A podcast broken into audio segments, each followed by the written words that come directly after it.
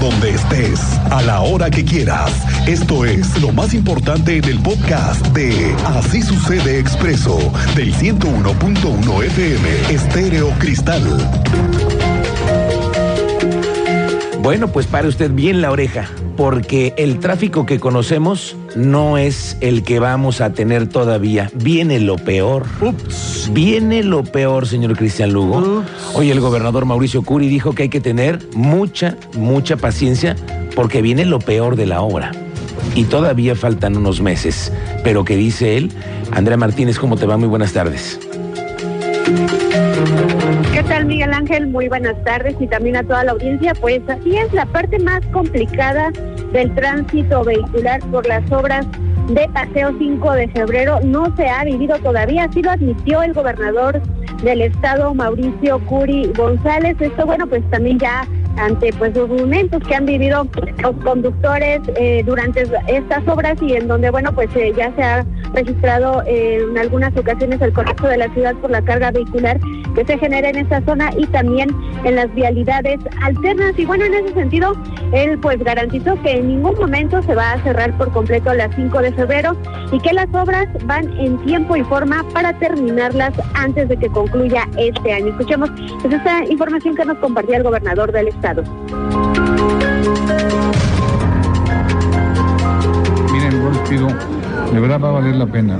Yo sé que muchas personas estamos, todos lo estamos sufriendo, todos lo estamos pagando, pero va a valer la pena. Sí, se va, va a ver eh, la, la parte más fuerte o más complicada del tráfico, no lo hemos vivido todavía. Lo que les puedo decir es que vamos en tiempo para terminar antes que termine el año. También eh, Curi González agregó que se ha tenido una buena socialización con las familias que habitan en las colonias aledañas a esta vialidad. Incluso, bueno, pues nos revelaba que un día eh, al menos se registraron 15 accidentes vehiculares en la zona antes de las 11 de la mañana. Y bueno, también al respecto de esta obra, el secretario de Desarrollo Urbano y Obras Públicas, Fernando González Salinas, informó que bueno, pues se realizarán algunas modificaciones en los retornos que se habilitaron por estas obras. Esto, bueno, pues explicó, tiene la intención de que los cambios tienen que ver con la construcción de los tres carriles de alta velocidad y también los ejes del transporte público para poder comenzar a trabajar con los carriles laterales. Esta fue la información, Miguel Ángel. Vaya, gracias, gracias Andrea Martínez, estamos pendientes y ah, platicaremos de esto más adelante porque el gobernador así lo ha dado a conocer. Viene lo más difícil todavía. Y bueno, le vamos platicando que se viene un fin de semana frío. El coordinador estatal de protección civil, Javier Amaya, está reportando que el Frente Frío número 33 va a provocar, escuche usted, un brusco descenso de las temperaturas en Querétaro desde este viernes hasta el fin de semana. De esta manera reportó que se pronostican temperaturas mínimas de un grado en Amialco, que es considerado uno de los municipios más fríos.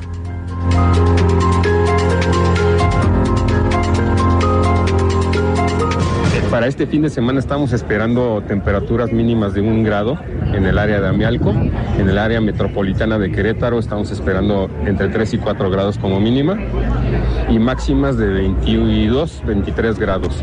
Eh, empezando la semana va a empezar a subir otra vez la temperatura, pero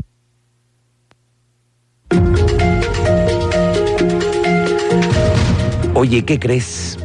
Platíquemelo todo. Donde también hace frío es en el Inderec. Hoy estamos en condiciones de confirmarle que habrá cambios en el Inderec. Eduardo Sánchez del Río, quien fue nombrado como director y responsable de todo el apoyo al deporte. Ha llegado el momento, hay cambios y es justo en este viernes cuando se ha despedido en las instalaciones del Inderec.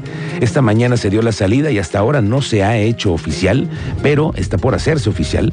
Se sabrá en las próximas horas a quién van a designar en esta posición. Un año, tres meses y 17 días duró Eduard Sánchez en el Inderec.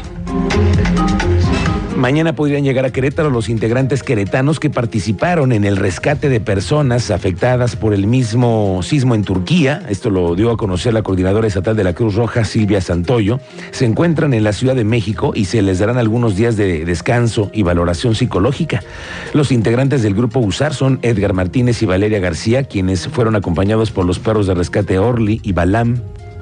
Es un gran orgullo contar con este tipo de personal especialista en estructuras colapsadas. La siguiente semana vamos a tener una charla con ellos. Pues nosotros esperaríamos que quizás mañana pudieran estar. Obviamente las recomendaciones son que tengan una revisión médica, también este, pues tengan acompañamiento, tengan algunos días de descanso en su casa, con su familia, para adaptarse nuevamente al horario, al entorno y después pues ya integrarse quizás eh, la siguiente semana a su trabajo de manera normal.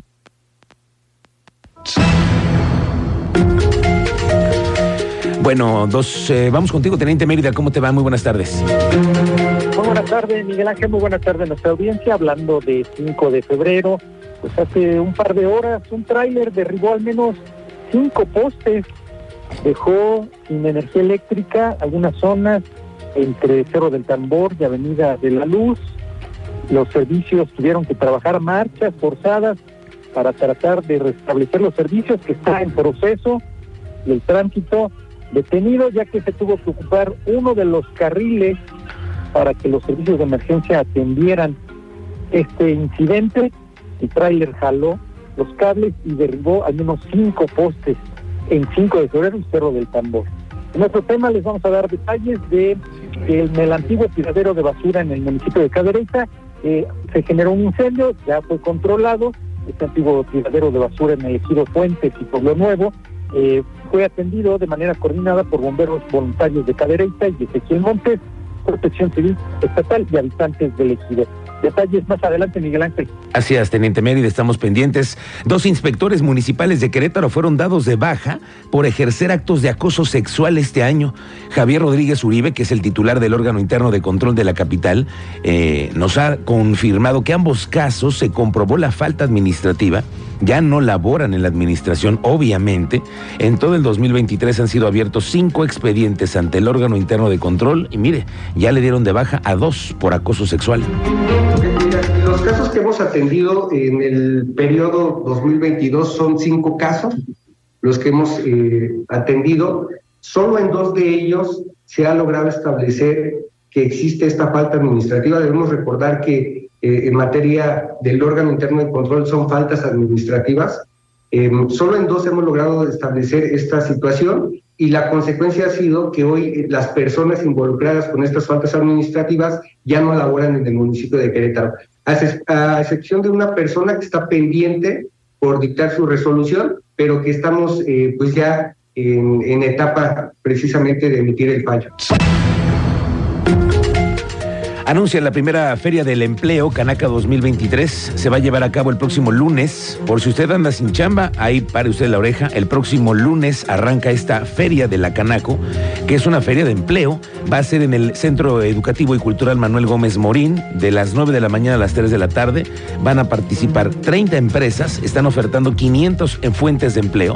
Y se trata de que los buscadores de empleo tengan un solo lugar, que sea accesible, que no tengan la necesidad de desplazarse y así poder presentar una solicitud en una o más empresas que les permitan obtener un empleo formal.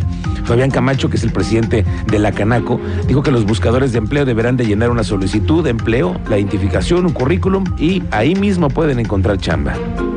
La Cámara de Comercio, en alianza con Renovatio, en alianza también con el Centro Estatal de Empleabilidad y con la Secretaría del Trabajo en el Estado, estaremos contribuyendo y buscando poner nuestro granito de arena para que las empresas conozcan los lineamientos contemporáneos de tener fuentes de empleo formales y estaremos buscando también contribuir en espacios donde las empresas queretanas puedan maximizar y sumar al ecosistema de las ferias de empleo que hay en el Estado para que existan la posibilidad de promover sus vacantes y queretanas y queretanos puedan estar acercándose a espacios donde van a haber vacantes de empleos formales.